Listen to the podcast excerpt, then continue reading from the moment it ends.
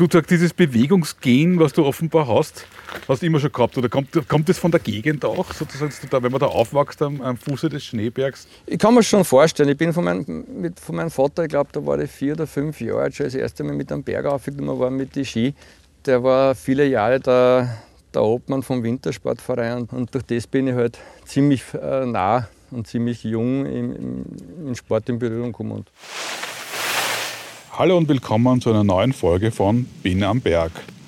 Ich bin der Wolfgang Kralitschek und ich mache diesen Podcast, weil ich ein großer Fan der niederösterreichischen Berge bin. Für Bin am Berg besuche ich interessante Menschen im Mostviertel und in den Wiener Alpen und lasse mir von ihnen erzählen, wie das Leben so ist in den Bergen von Niederösterreich. Heute sind wir beim Herbig Kerbel in Buchberg am Schneeberg. Bevor es losgeht, noch ein Programmhinweis in eigener Sache. Ich möchte euch das Niederösterreich-Magazin empfehlen. Es gibt dort viele Geschichten über Land und Leute. Auch so mancher Gast aus meinem Podcast findet sich dort in Wort und Bild wieder. Ich finde, das ist eine gute Ergänzung zu Bin am Berg. Schaut euch das einmal an. Die Adresse ist magazin.niederösterreich.at. Servus Herbig. Servus Wolfgang. Wir sind hier auf deinem Bogenschießplatz, ist das richtig? Ja. Es steht hier groß Move Your Mind. Äh, das ist also, was ist Move Your Mind? Kannst du das einmal erklären? Ja. Äh, also es, gibt, es, steht, muss jetzt aber, es steht hier Move Your Mind, Hochseilgarten Fuchberg. Es sind aber hier äh, so Ziele für Bogenschießen da. Also es ist offensichtlich ist das was Größeres, das Ganze. Ne? Das ja, Move Your Mind ist aus einer, einer Laune heraus entstanden mit einem Freund vor ein bisschen mehr als 20 Jahren, wo wir gesagt haben, wir wollen irgendwas mit, mit Gruppen im Freien machen. Mein Brotberuf war damals der des Sozialpädagogen und ich habe sehr viel mit, im erlebnispädagogischen Bereich gearbeitet und bin mit den Kindern und Jugendlichen zumeist draußen unterwegs gewesen. Und dann haben wir gesagt, naja, vielleicht könnte man daraus irgendwie Kapital schlagen, weil wir ja er als Bergführer und ich eben auch sehr naturverbunden und gesagt, na, dann gehen wir raus und machen wir was. Dann ist noch ein zweiter Freund dazugekommen, der hat die Idee von Hochseilgarten gehabt. Vor 20 Jahren war das Ganze noch wirklich ein, ein, ein gutes Pflaster. Ja. Weil heutzutage ja, gibt es das ja sehr oft, aber damals war das glaube ich noch sehr selten. Nein, wir waren zu dritt in Österreich. Wir waren, der, drei wir waren der dritte in Österreich. Aha. Wir haben dementsprechend äh, einen Zulauf gehabt.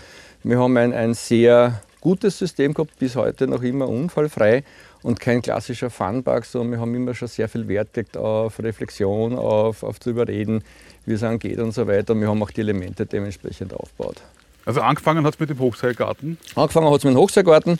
Dazu gekommen ist dann in weiterer Folge eben die, die Teamtrainings für, für Firmen. Wir haben dann selber Ausbildungslehrgänge gestartet und ich arbeite noch immer im sozialen Bereich, das heißt, es kommen sehr viele Jugendliche zu mir und Schulklassen zum Beispiel.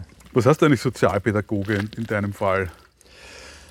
Ähm, Im Wandel der Zeit hat es immer wieder sich anders benannt, das Klientel. Es sind Kinder und Jugendlichen, die aus zerrütteten Familien kommen sind, die eben mit teils schweren Geschichten, äh, schweren Geschichten, die sie vorher erlebt haben, zu uns gekommen sind und wo wir versucht haben, sie halt irgendwie wieder auf die Füße zu stellen. Was man früher genannt hat, schwer erziehbar. Genau, genau, genau schwer erziehbar. Ähm, ich habe teilweise äh, mit, mit ähm, behinderten Menschen gearbeitet, äh, also Menschen mit besonderen Bedürfnissen. Auch hier wieder Political Correctness.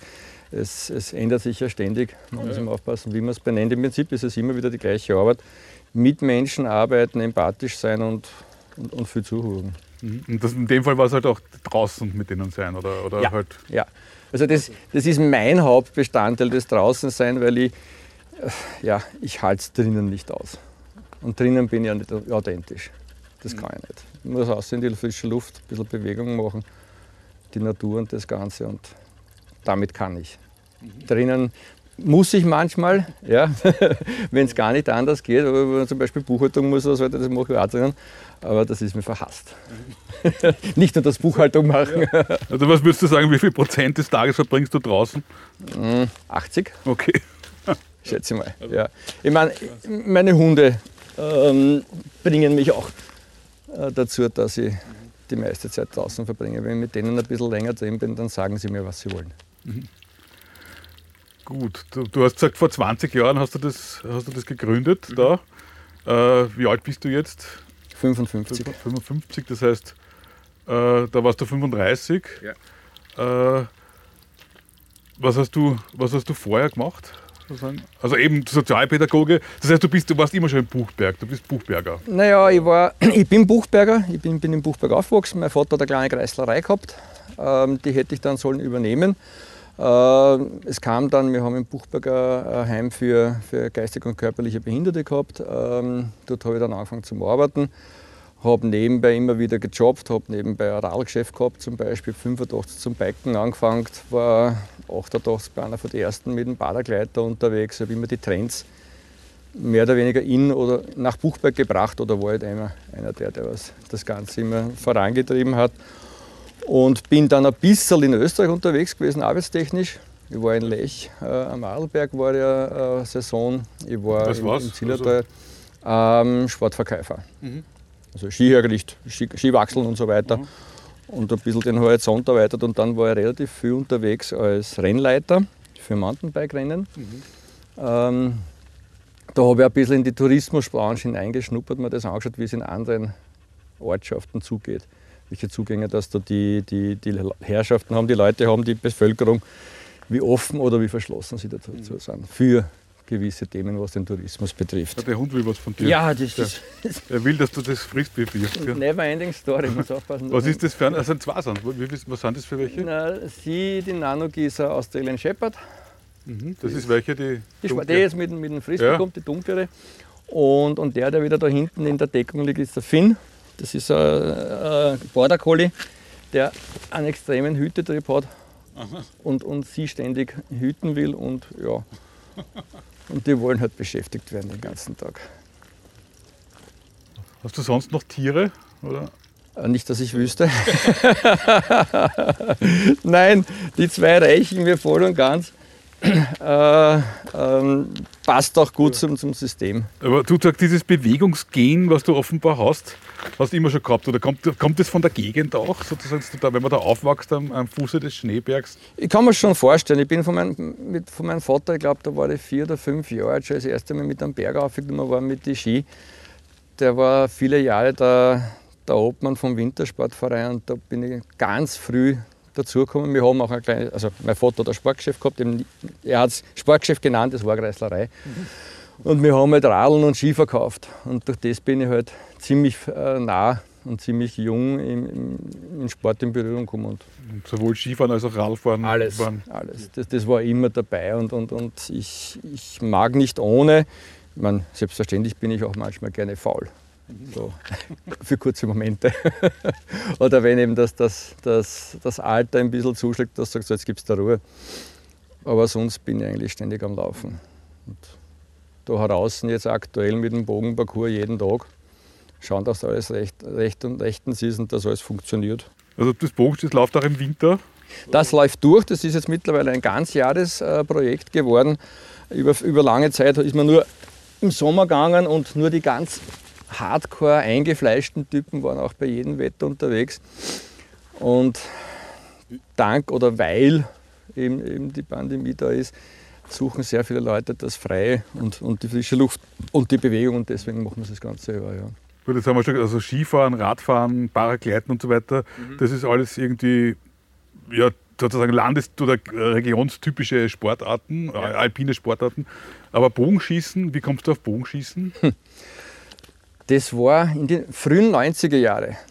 Äh, es gibt einen Künstler in Buchberg in Fokker. Und ja, den haben wir auch schon zu Gast gehabt. Ja, ein Schulfreund von mir und ein zweiter, mit dem ich da eben den, den Hochseilgarten gebaut habe, der Radaxdom.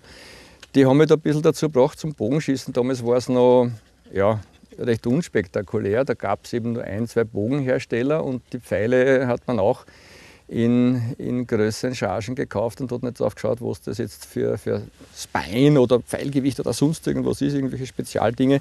Wir sind einfach schießen gegangen. So, wir haben es nicht besser gewusst. Und das hat uns auch Spaß gemacht und das waren hauptsächlich so zwei Tagesturniere in ganz Österreich verstreut. Und wir hatten selbst einen kleinen Bogenparcours, den wir ein bisschen betreut haben, der Fokker, der Tom und ich. Und war das, das, schon, das war aber anders, oder war das da? Das war ähm, Richtung, Richtung Schneeberg hinter, ja. Das war ein bisschen woanders von da. Und das war eine der Beschäftigungen, der vielen Beschäftigungen. Aber das war eigentlich wie ein Privat. Das, das für war euch selber. eine reine oder? Privatgeschichte. Mhm. Zum, das, was ich hier jetzt habe, ist eigentlich erst gewachsen mit dem Hochseilgarten, mit dem, den Trainings, mit, mit, mit Leuten, weil man auch beim Bogenschießen äh, sehr lösungsorientiert arbeiten kann, zielorientiert arbeiten kann. Man kann äh, die Achtsamkeit ein bisschen schulen der, der Herrschaften, man kann das Loslassen ein bisschen lernen, all diese Dinge, Geht die das dann eben- so in Richtung Mentaltraining schon? ja, ja, ja. Ich, ich habe auch mittlerweile eine Mentaltrainer-Ausbildung abgeschlossen oder genossen und man kann das schön einbauen. Mhm. Ich habe hab irgendwie den Begriff Instinktbogenschießen gelesen. Ja. Was ist das? Ähm, Instinkt oder intuitiv, das sind so zwei Begriffe, die sich, ähm, wo, wo man immer wieder darüber diskutieren kann, was es genau bedeutet. Es geht so, das Bewusste und das Unbewusste. Ja, bewusst nehme ich jetzt, ähm, tue ich jetzt Dinge bewusst. Ja? Wobei, wir, wenn wir etwas bewusst machen, wir einen ganz, einen ganz schmalen Bandbreite an bewusst haben und der Rest ist unbewusst. Also es sind im, im, im Promillbereich das, was wir bewusst machen. Alles andere besteht aus, den, aus dem Unterbewusstsein. Und Instinktbogenschießen meint, dass ich das Ziel fokussiere, dass ich hinschaue, wo ich hinschießen will und den Rest mache ich aus der Erfahrung heraus. Also im Prinzip kann auch ein Anfänger sich hinstellen und mal hinschießen und die meisten probieren einmal über den Pfeil zu zielen. Und die bringen es dann zusammen, dass sie nach ähm, 10, 20 Schüssen wahrscheinlich dort sind, wo sie hinwollen.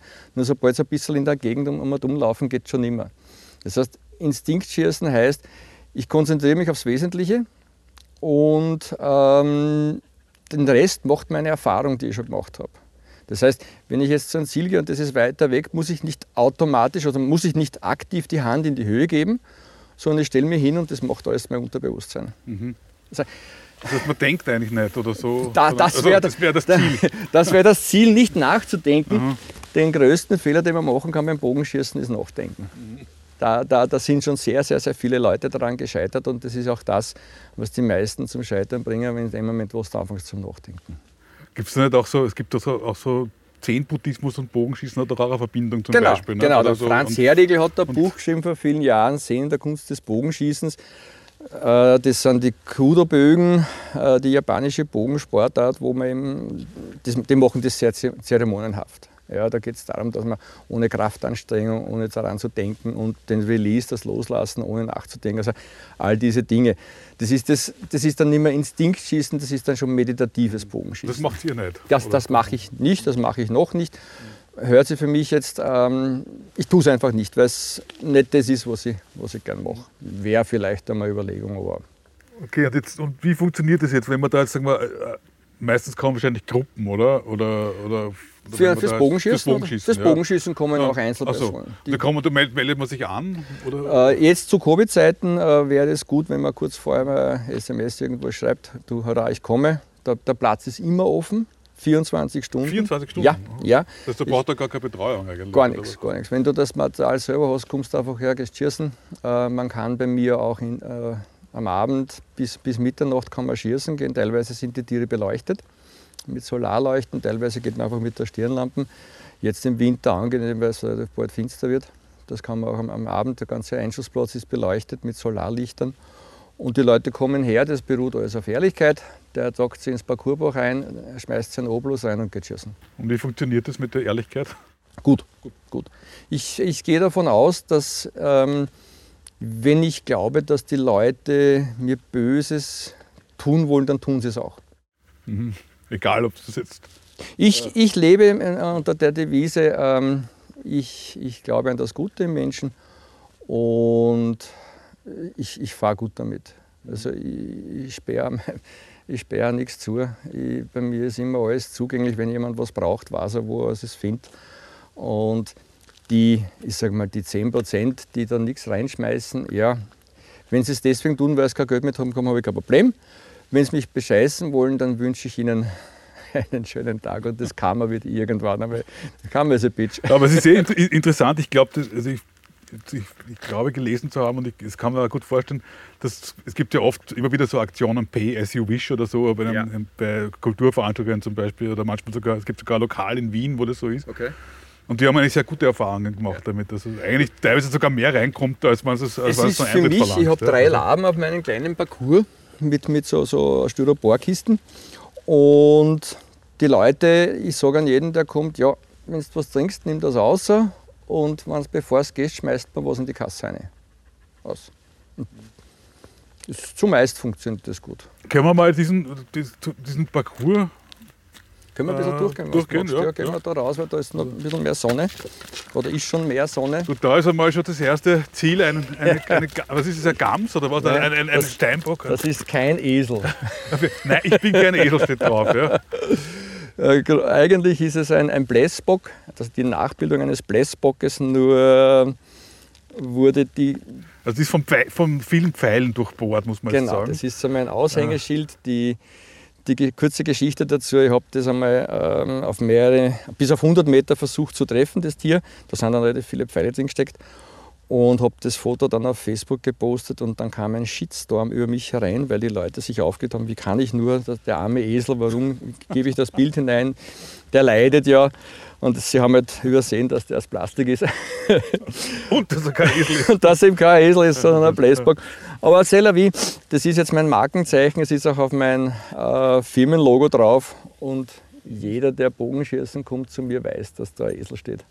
Deswegen steht das Teil da herum. Also und das, diese Kugeln da, diese bunten, die weisen den Weg praktisch, oder? Genau. Oder, genau also das ist Man, sogar man, ein man Pfeil, folgt den, den, den. Pfeilen, also man, Pfeile sind auch da Ja. teilweise, nur die holt mir der Wind immer wieder. Ja, das Jetzt habe ich diese, dieses Feld. Bällchenbad bei Ikea ausgeräumt.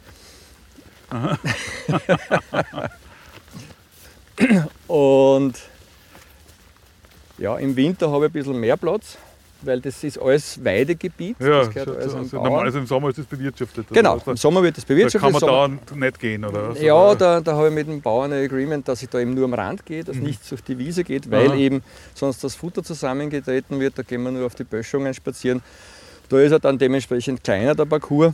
Da steht Und- jetzt drauf Hirsch auf der Kugel. Ja, Da ist, heißt, da ist irgendwo ein Hirsch. Ah, da drüben ist der Hirsch. genau. Dort, Der ist gut getarnt.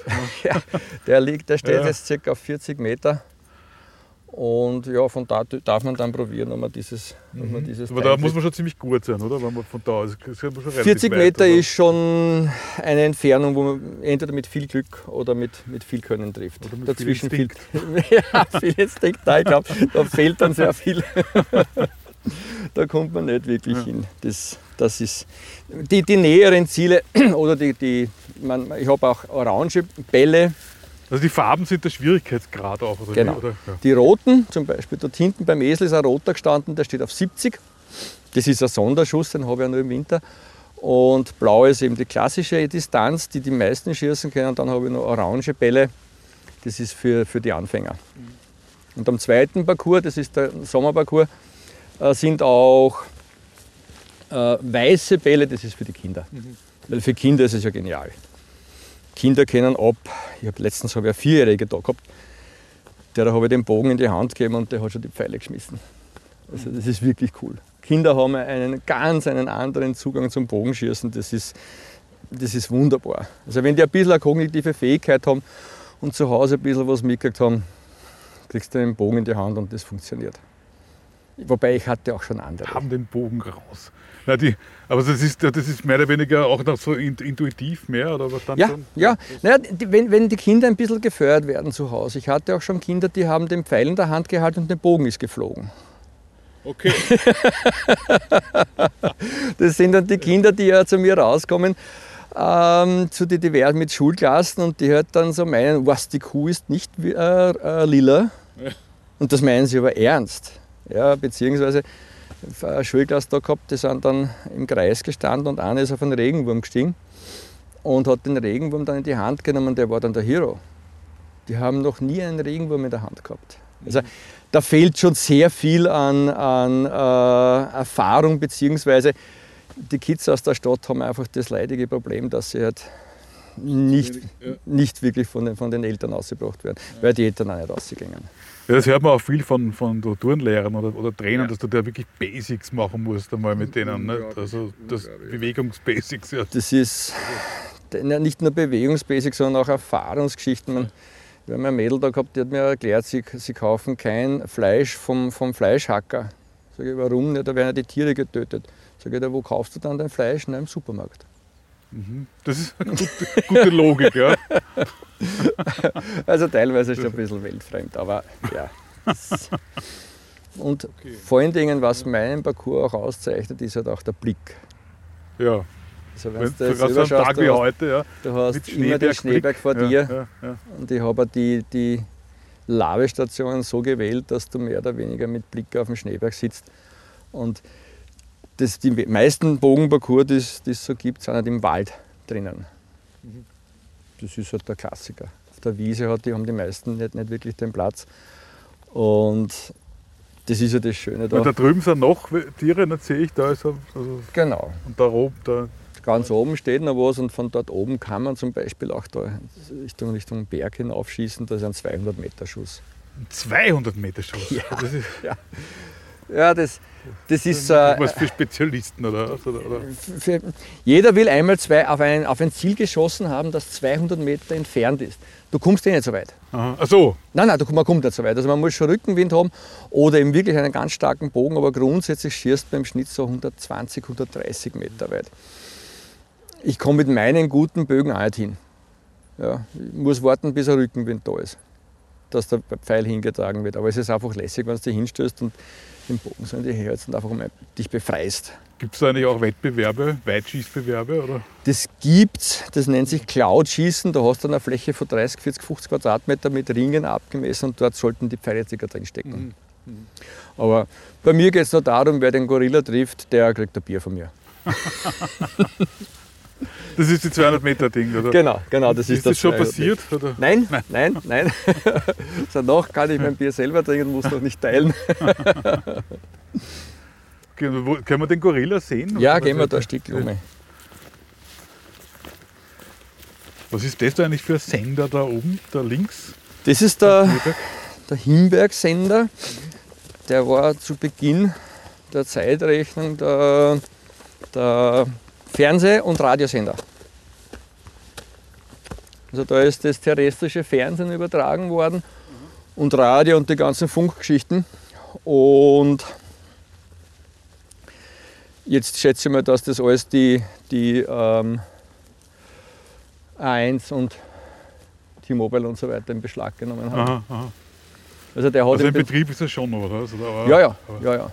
War als Funkmast Na, halt, oder was? was Das war früher, ähm, da ist der, die Geschichte dazu, da ist der älteste ähm, Sessellift in Niederösterreich gestanden. Der ist 1947 gebaut worden. Das war Wo? Da, am Himbergauf. Am Himbergauf. Himbergauf, ja. Das ist 1947 gebaut worden. Also ich glaube 46 haben sie angefangen, 47 ist er fertiggestellt worden. Das war der erste Sessellift in Niederösterreich. Die wollten nämlich am Schneeberg durch die breite Ries auf eine Gondel bauen.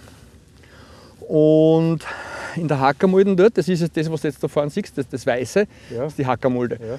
Und dort hätte der Lift hingebaut werden sollen. Das hätte so eine, äh, touristisch erschlossen werden, der Schneeberg mit, mit Skifahren und so weiter. Und da haben aber dann die Wiener an wasserrechtliche äh, Sorgen gehabt und gesagt, nein, dürfen wir nicht. Also wegen der Hochquell. Hochquellen, ganz genau, ganz genau. Nur die Buchberger haben damals den Lift schon gekauft gehabt. und jetzt sind sie hergegangen, haben wir auf, dem- auf dem Himberg die, den, den Lift gebaut. Da steht auch eine wunderschöne Hütte oben, das ist das Himberghaus, mit dem besten Blick ever auf, auf Buchberg und auf den Schneeberg. Und der hat bis in die 90er Jahre, glaube ich, die Leute auf den Himberg befördert. Aber nicht zum Skifahren, sondern. äh, Doch, zum Skifahren. Skifahren ja, ja, am. Anfang war Skifahren auch dort. Da gab es auch eine Abfahrt äh, auf dieser Seite runter, auf die, auf die Nordseite herunter. Äh, die sind direkt zum, zum Skifahren raufgefahren. Zu Anbeginn der Zeiten, also in die 50er, 60er Mhm. Ja, Jahre ja, ist der Skifahren. ja, ja. Mein Vater ist dort noch gefahren, ich selbst nicht mehr.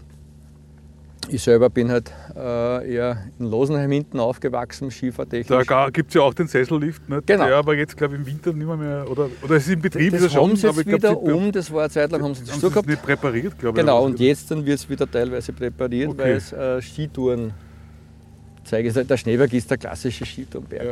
Der Schneeberg ist ja vom touristischen her, erstens ist es der erste Berg der Alpen, wenn man es genau nimmt, der erste hohe Berg, hochalpine Berg. Die Franzosen behaupten das Gegenteil, Auf der anderen Seite halt, ja. aber wir wissen es besser.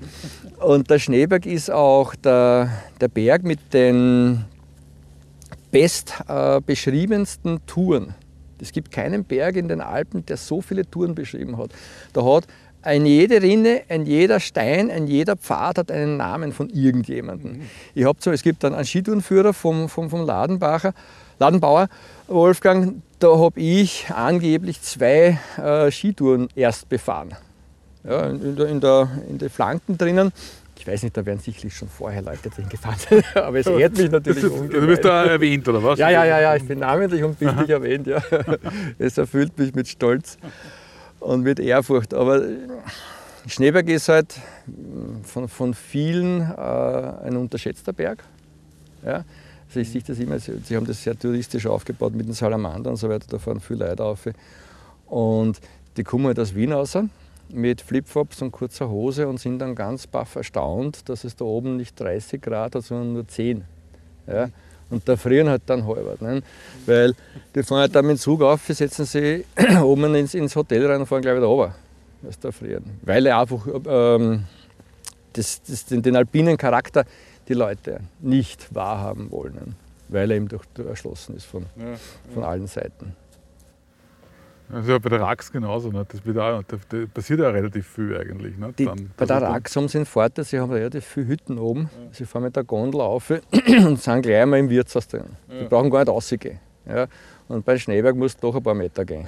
Man, mittlerweile stimmt es mittlerweile fast bis, bis, bis ins Hotel, weil der Bahnhof ja anbaut ist beim Hotel. Aber ja, es ist der Rax, die Rax dasselbe. Aber das ist halt auch dieses, äh, die, wie soll ich sagen, die Verantwortung abgeben. Einer, einer der, der klassischen ähm, Entwicklungen in, unser, in unseren Zeiten.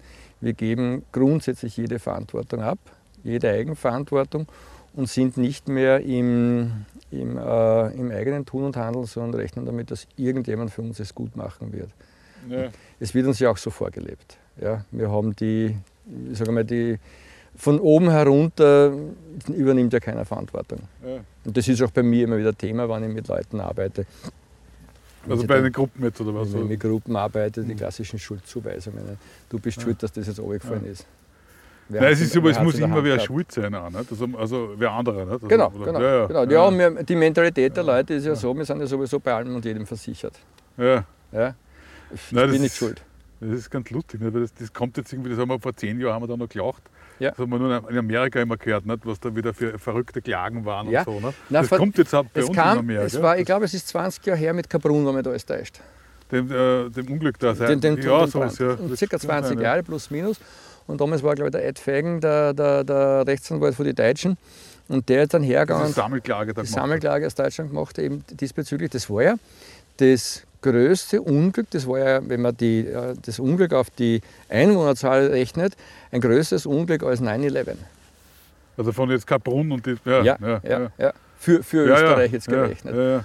Und damals hat es begonnen mit, äh, ich verklage alles und jeden, wenn mir irgendwo was passiert. Bei mir ist es so, wenn die Leute kommen, sie unterschreiben teilweise eine Verzichtserklärung, beziehungsweise ich sage ihnen, sie sind für sich selbst verantwortlich. Ich bin dafür verantwortlich, dass sie, wenn sie ins Seil fliegen, nicht runterfliegen.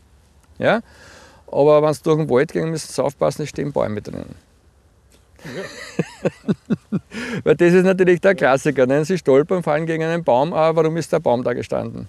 Ja, das ist so beim Wald. Ja. Zumeist. Aber auch hier, Eigenverantwortung ist etwas, mit dem wir halt immer wieder zum, zum Kämpfen haben. Ein Bogenparcours ist das Gleiche. Ja, also im Prinzip ist es wurscht, womit ich unterwegs bin. Ob ich jetzt mit Leuten Bogenschießen gehe, ob ich Radfahren gehe, ob ich Schneeschuh wandern gehe, es ist komplett egal. Ja, es gibt immer wieder welche, die halt dann versuchen. Also hast du da schon Probleme auch? Also, also. Durchaus, durchaus. Ja. Aber die halten sich sehr in Grenzen, weil ich halt zumeist schon in den Vorgesprächen klarstelle, wer hat welche Verantwortung, wer übernimmt welchen Bereich. Mein Bereich ist der der Sicherheit, mein Bereich ist der der technischen Sicherheit und der der persönlichen Sicherheit ist wieder niemand gezwungen, bei mir etwas zu machen. Wenn ich mit den Leuten klettern gehe, dann sage ich einer, jeder darf selbst entscheiden, gehe ich rauf oder bleibe ich unten. Das äh, tue ich niemanden, ich zwinge niemanden dazu, das ist ein Glück. Es sind viele dabei, die es dann gerne probieren, weil sie sehen, es geht doch.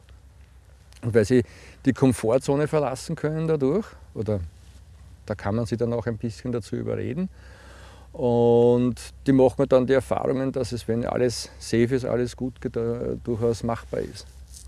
Also im, im Real Life ähm, habe ich ja kein Auffangnetz. Und bei mir hat man es halt noch. Ja. Ja, also da kann ich noch versuchen, sie ans Seil zu hängen. Hm. Wo ist der Gorilla? Ha, der Gorilla. Ja, der steht jetzt ein bisschen im Schatten, wäre jetzt schwer zu schießen. Das Schöne ist ja bei mir jetzt im Winter, also das, wo, wo, wofür mich meine Schützen, Schützinnen, die zu mir kommen, immer wieder lieben und hassen. Die Sonne steht recht tief und die Ziele stehen fast viele, alle in, in Richtung der Sonne. Das heißt, da kannst du dann richtig instinktiv schießen. Aha. Dort, wo der dunkle Fleck ist, ist das Ziel. und erst wenn der Pfeil aufkommt, merkst du, ob du getroffen hast oder nicht. Der Gorilla steht da drüben. Links ist die große äh, Esche Ja, ja. und rechts davon steht ein, ein schwarzes Ah, Ding mit so einem weißen mit Fleck einer weißen? Blässe. Genau. Ja. Schaut zu uns rüber. Okay, uh, das Und ist wirklich weit. Da okay. drüben, da oben, wo das Gnu steht, ist der Abschusspunkt. Und du Okay. schießt von da Über den ganzen. über, die, über das ganze Tal darüber. Ja. Aha. Da fliegt der Pfeiler dann schon ziemlich lang. Das heißt, in diesem Feld da liegen auch viele Pfeile Nein, wahrscheinlich. nicht? nein, nein, nein. Na, also grundsätzlich, das Schöne ist ja, wenn ich, wenn ich da jetzt rüber schieße, äh, der Pfeil kommt relativ satt in einen Winkel von sag mal, 42, 45 Grad auf und steckt dann drin. Ja. Das sieht man gut. Es, natürlich gibt es ein paar Übereifrige, die glauben, wenn sie gerade den Bogen halten, dass sie dann treffen. Diese Pfeile werden nicht mehr gefunden. und da kann ich nur hoffen, dass es Holzpfeile sind, die dann verrotten und vermodern. Wenn es Carbon sind, muss ich suchen gehen. Ja. Eben, weil Weideland und da, ich bin dann immer regelmäßig unterwegs und suche alles ab, wegen der verschossenen Pfeile, dass da kein Carbon überbleibt. Ich, ähm, die Tiere, die da weiden, sind Angusrinder von meinen Lieblingsbauern, vom Sticklerbauern.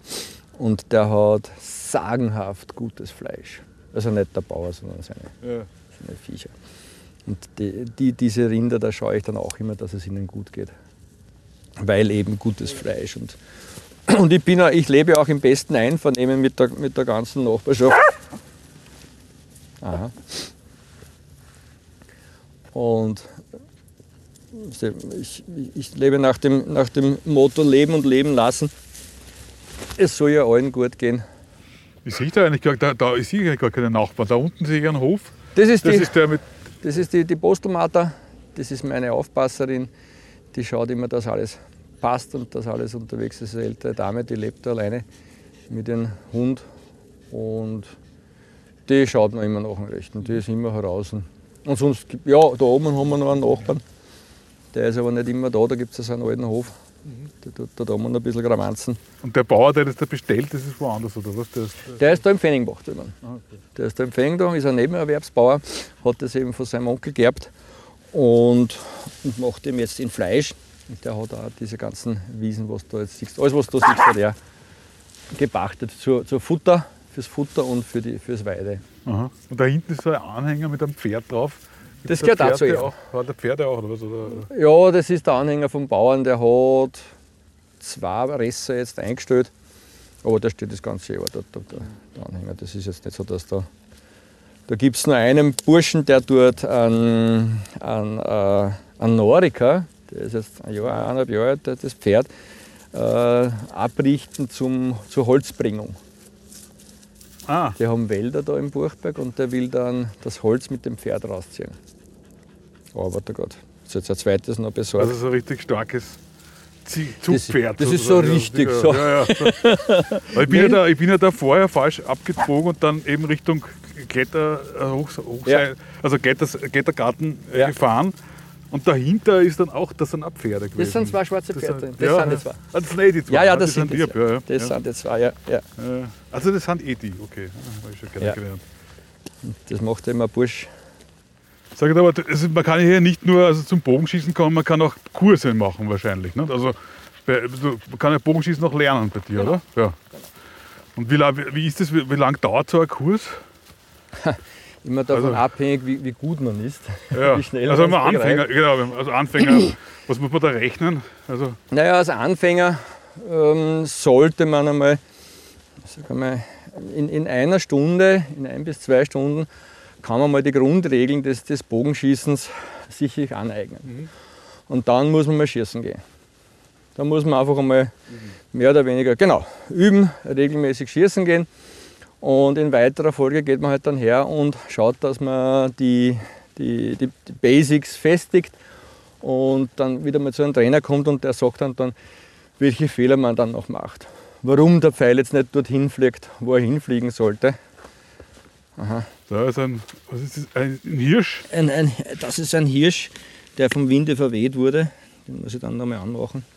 Was für Material sind die eigentlich? Das ist, das ist so eine Art Bauschaum. Aha. Das sind relativ weich zum Ziehen. Die Pfeile müssen wieder relativ weich rauskommen. Mhm. Und sie sollten aber so sein, dass sie ja drin stecken bleiben. Und, und stabil muss aber trotzdem sein, nicht? Ja, ja halbwegs, nicht? genau, genau. Und die Viecher kosten halt so je nach Größe zwischen 200 und 2000 Euro.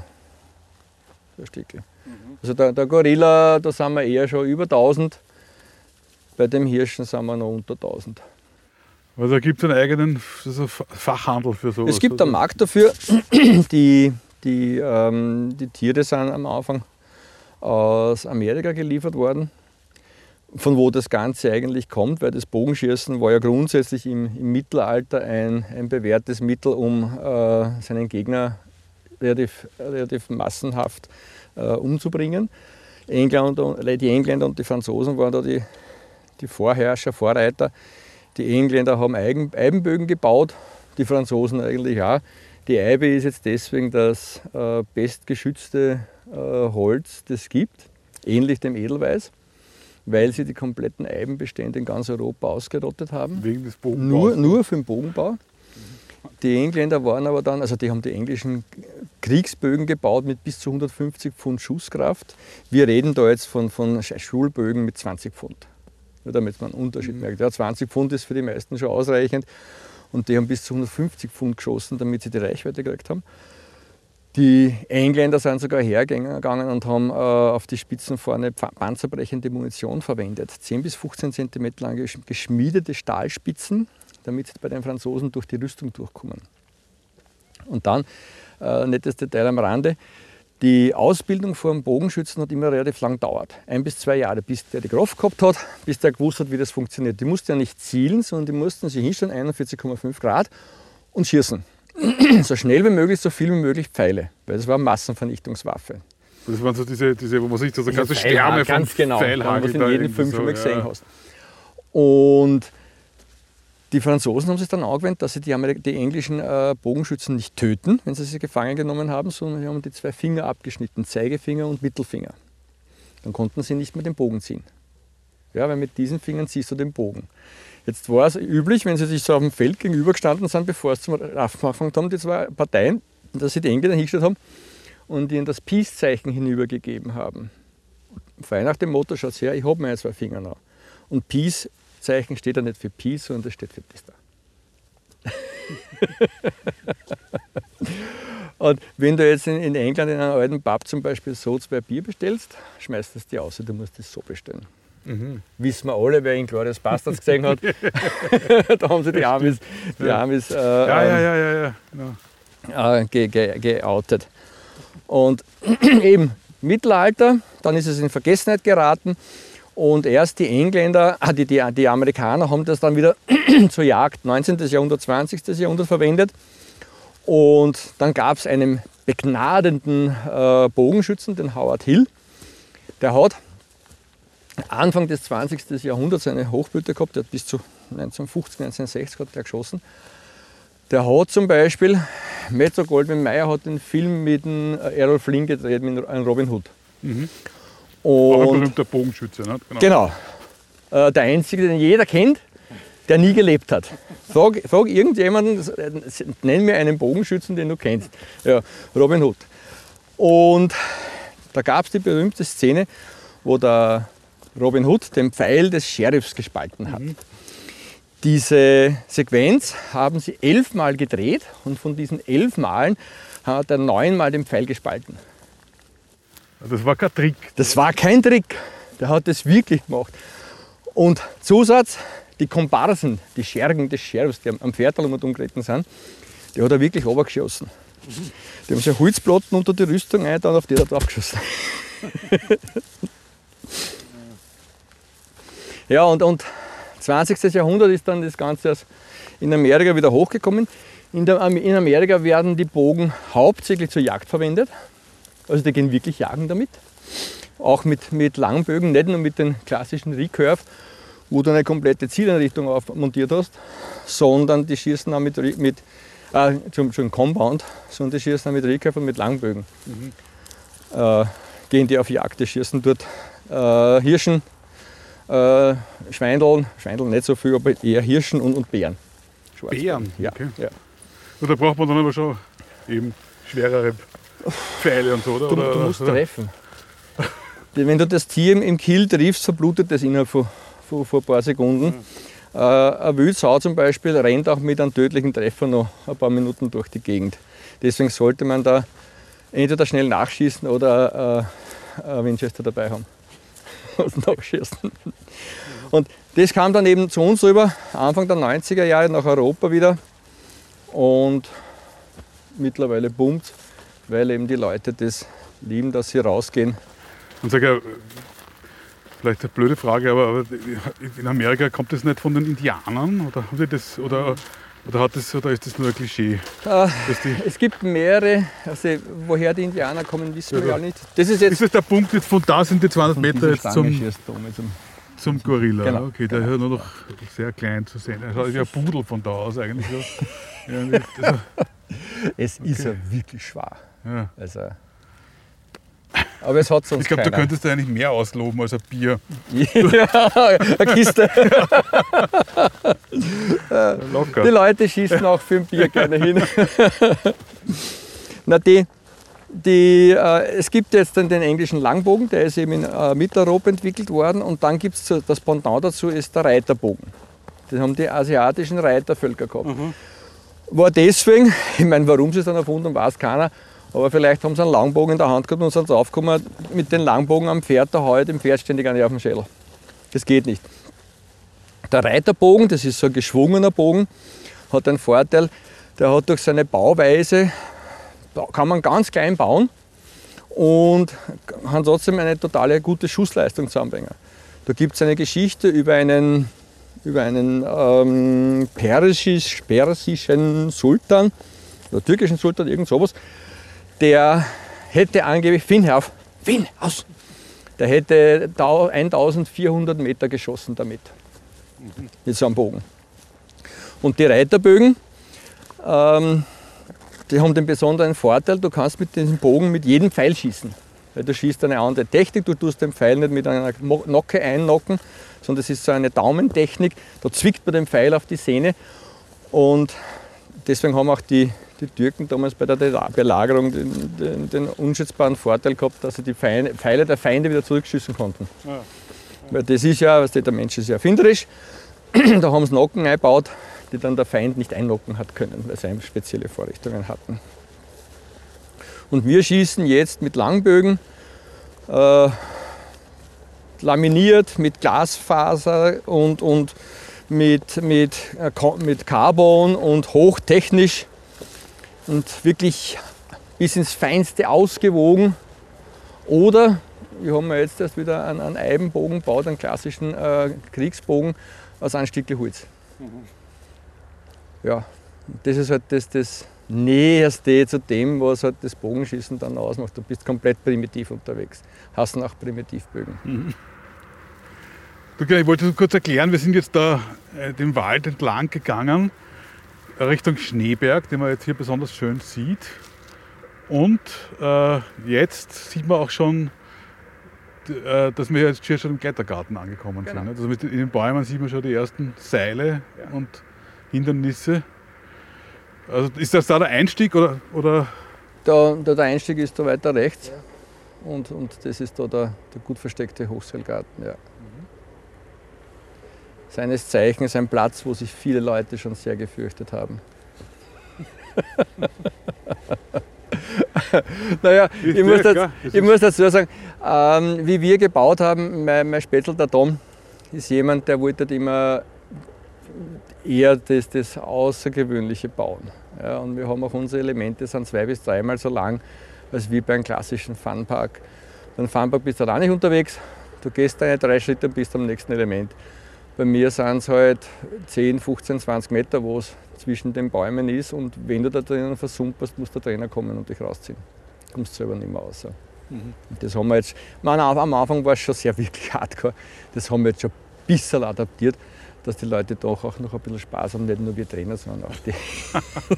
Aber gibt's da nicht, normalerweise gibt es da auch verschiedene Schwierigkeitsgrade, genau. oder? Schon bei auch. uns gibt es auch ja. äh, schwarz und dunkelschwarz. Mhm.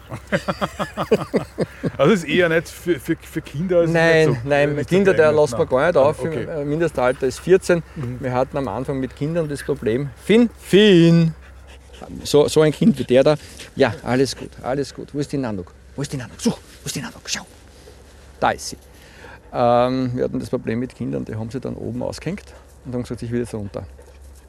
Und da kriege ich halt dann immer Schnappatmung, wenn sie jetzt oben raus sind. Wir haben kein, kein korrespondierendes System, wir haben kein äh, System, wo man sich einfach ein und alles äh, macht, das System, sondern bei uns muss jeder selbst Karabiner öffnen, Karabiner schließen.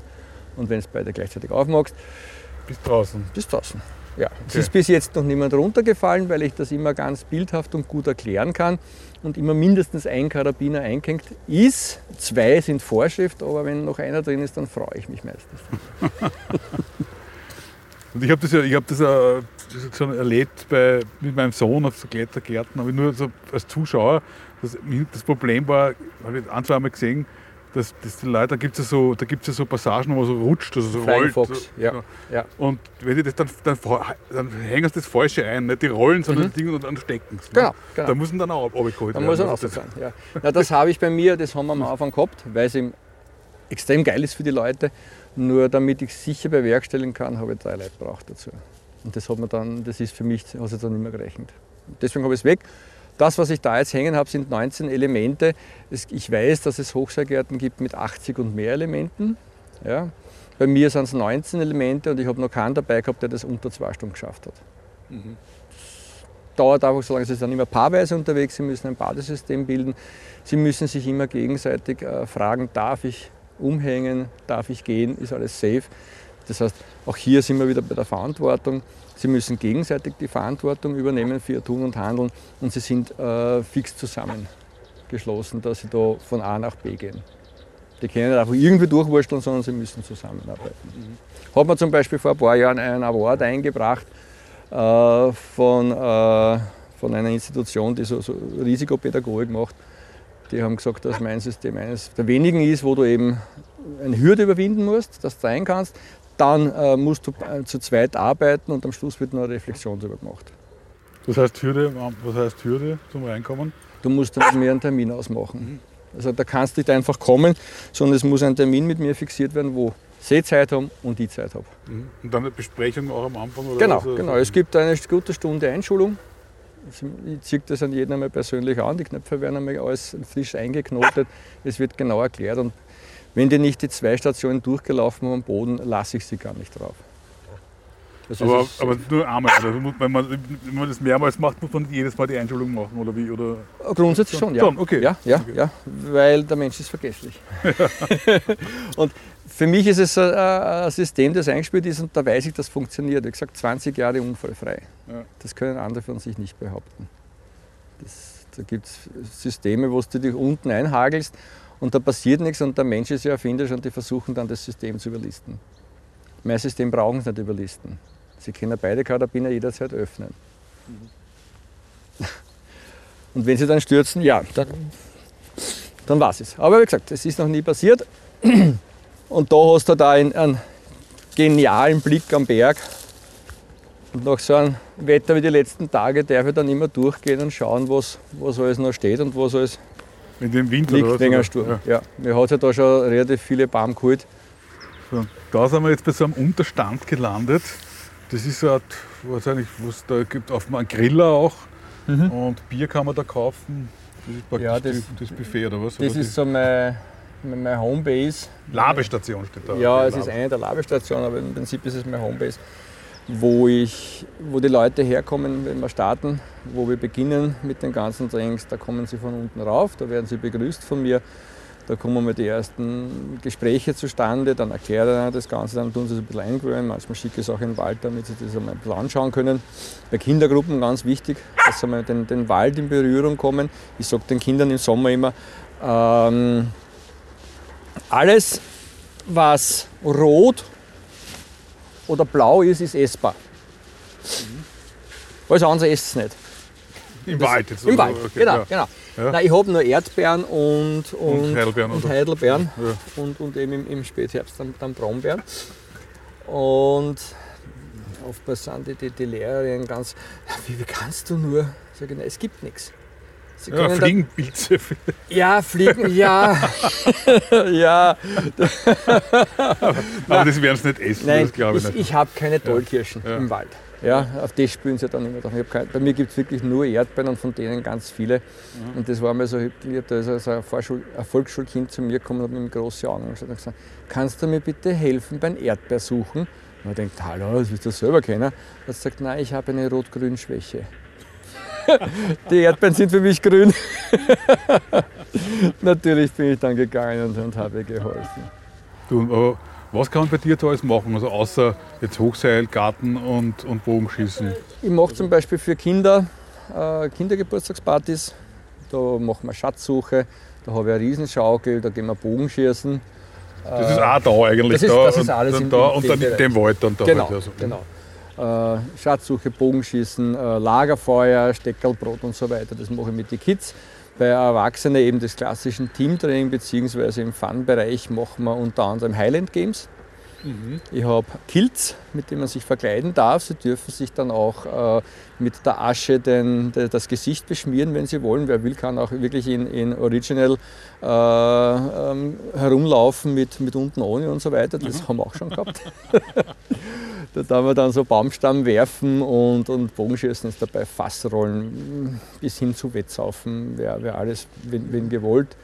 Wir haben äh, so ein Exit the Wood äh, Spiel kreiert, so das klassische Exit the Room, kennst du Ach vielleicht? so, ja, so, so, genau, so Escape. äh, Escape-Spiel, es- ganz genau. genau. Und das haben wir halt umgemünzt auf unsere Anlage, die wir da haben, für, für sechs bis acht Leute. Äh, macht das durchaus Sinn. Ja, und da werden halt die Leute dann bespaßt mit, mit Grillerei, mit Lagerfeuer, mit, mit allem, was, was sie wollen. Und so mit deinen, so mit deinen Kernsportarten, so, also, so Radfahren zum Beispiel, gibt, da du ja auch was, oder? oder, oder Ja, aber das Oder- ganz selten Selten, mittlerweile. okay. Das ist jetzt, äh, ich habe du bist ja auch Trainer eigentlich, nicht, oder? Ich bin. Mountainbike-Trainer. Äh, Das habe ich aber in die, in die 90er Jahre ziemlich stark forciert gehabt. Damals da war es auch noch interessant. Mittlerweile kann sich jeder online trainieren lassen. Und, und die Leute waren dann auch nie bereit, dass sie das Ganze auch dementsprechend honorieren, weil online ist natürlich viel billiger, da zahle ich 20 Euro im Monat und wird angeblich, glaube ich halt dann, dass ich trainiert wäre. Im Prinzip ist es eine, eine App, die halt für mich alles berechnet. Also ich mache so persönlich, aber was ich noch mache hier und da sind Techniktrainings für, für Anfänger und Fortgeschrittene, eben mit dem Bike. Da so ein bisschen herumspielen, das mache ich noch hier und da. Und im Winter machst du so Skitouren auch? Oder Skitouren nicht, da, oder- geführte Schneeschuhwanderung. Schneeschuhwanderung, Ja, mhm. ja. Weil ich eben so die, die Touren kenne, nicht, die nicht im Mainstream ist, nicht da, wo alle lauf, lau- rauflaufen, sondern ich gehe mit den Leuten dort, wo keiner mehr rumrennt. Und das Aber schon am Schneeberg, nicht? Oder, oder, Schneeberg oder da, gleich wie so da, wie okay. Fenningwies, wenn genug Schnee ist, Mhm. ist das ein herrliches Gelände. Voriges Jahr habe ich das ein paar Mal gemacht. Äh, Da haben wir wirklich viel Schnee gehabt ins Frühjahr. Also da wandert man da zwei, drei Stunden über die Wiesen da draußen bei herrlichsten Sonnenschein, kommt dann da her, isst ein bisschen ein Speck, ein Jausen, Lagerfeuer dazu. Und ich brauche auch keine Hütte, weil die sind eh meistens zugesperrt gewesen die letzte Zeit. Was braucht man da? Also Schneeschuhe kann man sich ausborgen wahrscheinlich. Schneeschuhe habe ich zum Ausleichen. Da im Prinzip brauche ich nur zwei gesunde Füße. Und die Koordination links-rechts sollte vorhanden sein. Also gehen sollte man können. Gehen, Dann, ja, dann, Die geht auch- Reihenfolge muss man einhalten. äh, dann geht auch Schneeschuhwandern. Ja, genau. Ja. Aber ich, ich kann halt mit den Leuten dann dorthin gehen, auf Wege, die sie halt nicht kennen. Der Klassiker ist eben Losenheim die Pisten rauf zu, zu Edelweiß oder, oder Almresal, Stückel nach hinten und wieder runter. Und ich bin halt dann da. Aber da gehen halt alle, nicht? oder gehen halt viele. Nicht? Oder, Da, da, ist, da ist viel los. Am Wochenende muss ich mich dort quasi anstellen. Und das ist halt dann, ja, wer es mag, gerne. Aber ich halt dann das Schöne an dem ist ja eigentlich, dass man eher. die Einsamkeit. in ja, die Ruhe, Ja. die ich halt dann habe. Ne? Und ich biete beides. Also ich kann mich gerne mit den Leuten unterhalten, ich kann ihnen gerne Geschichten drucken, wenn sie wollen. Äh, oder ich höre auch gern zu oder wir halten halt alle mal den Mund und genießen einfach das Ganze. Wie viel Schnee braucht es da eigentlich für Schneeschuhwandern? Naja, ich sage einmal, ein bisschen Grundsubstanz sollte da sein und so, so 20, 30 cm wären schon fein.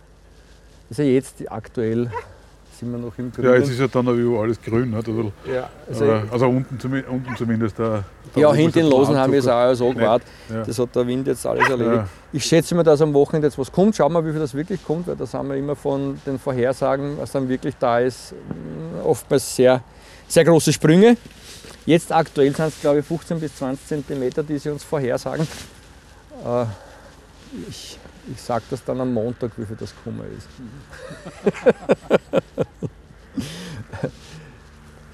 ich sage dir jetzt noch ja. Äh, eines meiner Highlights. Bitte.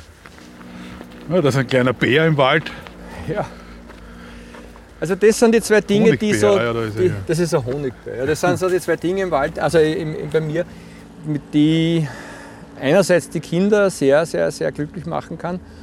Äh, und, und auch die Erwachsenen. Das ist zum Beispiel da der Platz, wo die, die Riesenschaukel aufgehängt wird. Das wird zusammengefasst, da hängt ah, dann da, da, da, die zwei Stahlseile. Okay.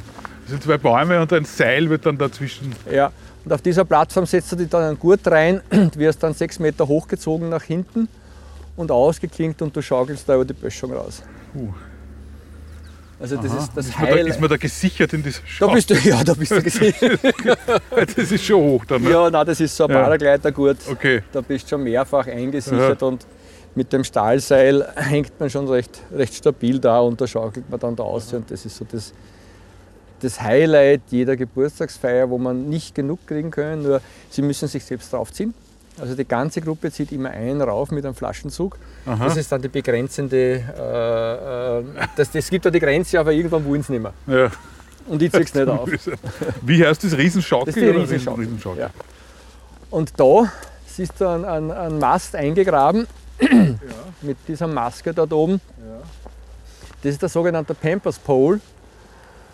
Äh, der hat hinten so Eisenklampfen drin, da kommt dann noch eine Leiter hingestellt bist doppelt gesichert über die Seile da hinten, über das Seildreieck und da kletterst du hinauf. Auf, diese, auf, auf diesen Stange da? Auf, auf, diesen Baumstamm, 10, ja. 10, Meter hoch. Oben hast du eine Plattform, die ist so ein Jausenbrett groß circa und dort stellst du dich dann hin. Freihändig und dann springst du nach hinten in das Seil hinein. Okay. Das ist eine Mutprobe ein bisschen, oder? Also es ist eine Mutprobe. Ich verwende es sehr gern für so Zielfindung, für Motivation. Was kann ich alles erreichen, wenn ich will? Komfortzone verlassen. Die Leute, die es schaffen, sind, sind, sind zumeist, äh, ja, wie soll ich sagen, überwältigt von dem, was da passiert, weil sie nicht damit rechnen, wie viel unbewusste Angst sie hemmt. Mhm. Oftmals steckt dann ein Fuß auf der letzten Sprosse fest, sie kommen nicht mehr weg und so weiter. Sie stehen dort und fangen zum Zittern an und alles. Dann motiviere ich sie ein bisschen von rund und wenn sie dann stehen, sehen sie, es ist im Prinzip nicht wirklich viel dabei, aber der Schritt, der Step, der letzte Schritt hinauf ist einfach, dass das im Gehirn sehr, sehr viele Blockaden löst, wenn ich es schaffe. Und das ist der höchste in ganz Österreich. Also der ist 10 Meter hoch. Und Wie heißt das? Pampers Pole. So wie die, wie die Windel. Also. Kommt aus, aus, aus dem Indianischen. Dort war es so ein, ein, ein Mannbarkeitsritual. Und die Navy Seals haben das übernommen. Und dabei dürfte mal was passiert sein. Einem der, der, der, der Teilnehmer. Deswegen Pampers. Deswegen Pampers okay, ja, ja, ja. Was ich gerne mit, mit, mit Gruppen mache, wenn es so ein bisschen. Ich schicke dann die Leute auch gerne in den Wald. Vorher Sie dürfen sich überlegen, äh, was will ich im Leben erreichen, was sind so meine Ziele, was sind Dinge, die ich gern loswerden will. Das, was loswerden wollen, die Eigenschaften dürfen Sie auf einen Zettel schreiben, den nehmen Sie mit hinauf und den dürfen Sie dann oben zerreißen und wegschmeißen, bevor Sie sich fallen lassen. Denken dann nochmal ganz intensiv an Ihr Ziel und wenn Sie dann drin hängen, sind Sie happy. Meistens ist es so, dass die Männer reinplumpsen und so machen und Frauen schreien dementsprechend. die, die trauen die, die lassen ein bisschen mehr los als die Männer. Bei den Männern ist das nicht Standard, dass die schreien. Das ist ja ein, ein Symbol der Schwäche, wenn ein Mann vielleicht seine Gefühle offenbart. Mhm. Und Frauen kennen das einfach viel besser als wir. Die schreien dahin und kieren. Du, du, hast gesagt, vorher gesagt, das war das, der, der, der dritte Hochseilklettergarten Österreichs. Wo waren, waren die anderen zwei? Äh, einen hat es schon gegeben in den Wildalpen. Das ist der Hausl Klaus. Der hat das. Der hat das ist Steiermark, ne? Ja, ja, ja. ja. Äh, Admont dagegen. Der hat, da hat eben mein Spätzl, der Tom, äh, sich das alles angeschaut ein bisschen. Und dann ist er gekommen, wann man die herbaut. Und dann einen anderen hat es, das weiß ich nicht wo, ich glaube Tirol oder, oder Kärnten irgendwo zu sagen geben. Jetzt gibt es wahrscheinlich 100 oder was, oder, oder was ich, ich, ich schätze mal, dass, dass es oder? sicherlich gut 100 gibt. Ein jedes, ein jede Ortschaft, eine jede größere touristische äh, äh, Region hat schon einen Hochseilgarten. Das sind aber zu 95% Funparks, wo ich eben hingehe, äh, meinen Obolus leiste und dafür den ganzen Tag mich bespaßen lassen kann. Mehr oder weniger. Und das, ja, das war nie bei uns so und wird es auch nie sein. Sag ich, ja. Du, ich habe gesehen, ihr, ihr habt, du, du, hast da so Hütten zu vermieten, ja. so Selbstversorgerhütten. Ja. Also ich habe ich hab da im Wald, wenn man da jetzt, wenn du jetzt aufschaust, da oben ist ein Platz, wir können ja gerne da noch raufgehen, ja. das anschauen. Ich habe da einen Platz, da, da, steht im Sommer ein großes Zelt. Aha. Also wer es ganz urban haben will, kann im Zelt schlafen. Das ist also ein altes Militärzelt aus äh, Rote Armee. Mhm. Keine Ahnung, wo wir das her haben, das haben wir schon relativ lang. Das ist, wie gesagt, 50 Quadratmeter, da stehen dann so äh, Feldbetten drin. Aha. Das kann man mieten. Man kann bei mir im Wald schlafen, in die Hängematten. Ah, da ist das oder was? Oder, nein? nein, da steckt noch rauf. Haben wir gleich. Und wer es ein bisschen gesitterter haben will, kann äh, eine meiner Selbstversorgerhütten mieten. Ich habe in Losenheim eine stehe von den Naturfreunde Wien, das Karl Langer Haus. Äh, dann habe ich noch Zugang zur Sparbacher Hütte, die aber aktuell renoviert wird. Und auf der hohen Wand die Grunburg-Storner Hütte. Das ist ein Privatverein. Und da kann man halt bis zu also langer Haus zum Beispiel, 25, 30 Gleitpassen da eine, schlafenderweise mit Lagerfeuerplatz und Dusche und allem, was das Herz begeistert. Das ist der Platz, wo das Zelt dann steht im Sommer. Also am, am Waldrand quasi. Am Waldrand. Für Schulklassen toll, da, da tue ich dann einen Haufen Stroh einer. Da können sie mit einem am Boden schlafen, wenn sie wollen. Mhm. Da kommt der Stroh rein, da kommt eine Matte rein. Wie viele Leute hat der Platz, sagst du in Zeit? 25 bis 30. Aha. Also Schulklasse. Passt einer. Aha. Passt einer, das geht sich schön aus. Die haben sich gern warm. ja, und da habe ich dann noch das letzte Element, vom, wo ich eben dann mit, mit Gruppen arbeiten kann. Das ist ein Riesenleiter. Ah ja. Mhm. Da müssen zwei versuchen, bis auf die letzte Sprosse raufzukommen oder so weit. Das ist also eine riesige Strickleiter im Grunde. Das ja? ist oder? ein Strickleiter, wobei sie halt das Äußere, die Stahlseile nicht verwenden sollen, sondern nur sich selbst, Aha. um hochzukommen. Das ist also ein klassisches Teamtraining. Der Zusatz ist das, ich habe das so gesichert, dass die Leute die, die Sicherungsseile halten, aber es gibt kein Sicherungssystem. Das heißt, da gibt es keinen Automaten oder sonst irgendwas, sondern die halten das Seil nur. Wenn die reinfliegen und die lassen ausfallen, so war. Mhm. Die lassen aber nie aus. Also die, die halten dann schon ziemlich viel, die halten dann schon so fest, dass sie Spielen an den Händen haben. Und das, ist halt, das kommt halt auch bei so Gruppentrainings dann zum Einsatz. Genau, oder? genau. Ja, das ist so das, Teambuilding und so oder was. Genau, und, das, beim, beim Teambuilding, ja. bei erlebnispädagogischen ja. Geschichten auch als mit Schulklassen. Ich kann damit quasi mit allen Altersklassen arbeiten. Das ist wunderschön zum, zum Reflektieren, weil da geht es halt darum, wie, wie arbeite ich mit meinem, mit meinem Partner zusammen, ähm, wie, wie funktioniert die Kommunikation, vertraue ich den Leuten, die mich sichern und so weiter. Alle Klassiker baue ich eben ein bei diesen Hochzeilelementen. Da, da wirkt das Element von selbst schon automatisch, da brauche ich dann nicht mehr viel dazu machen.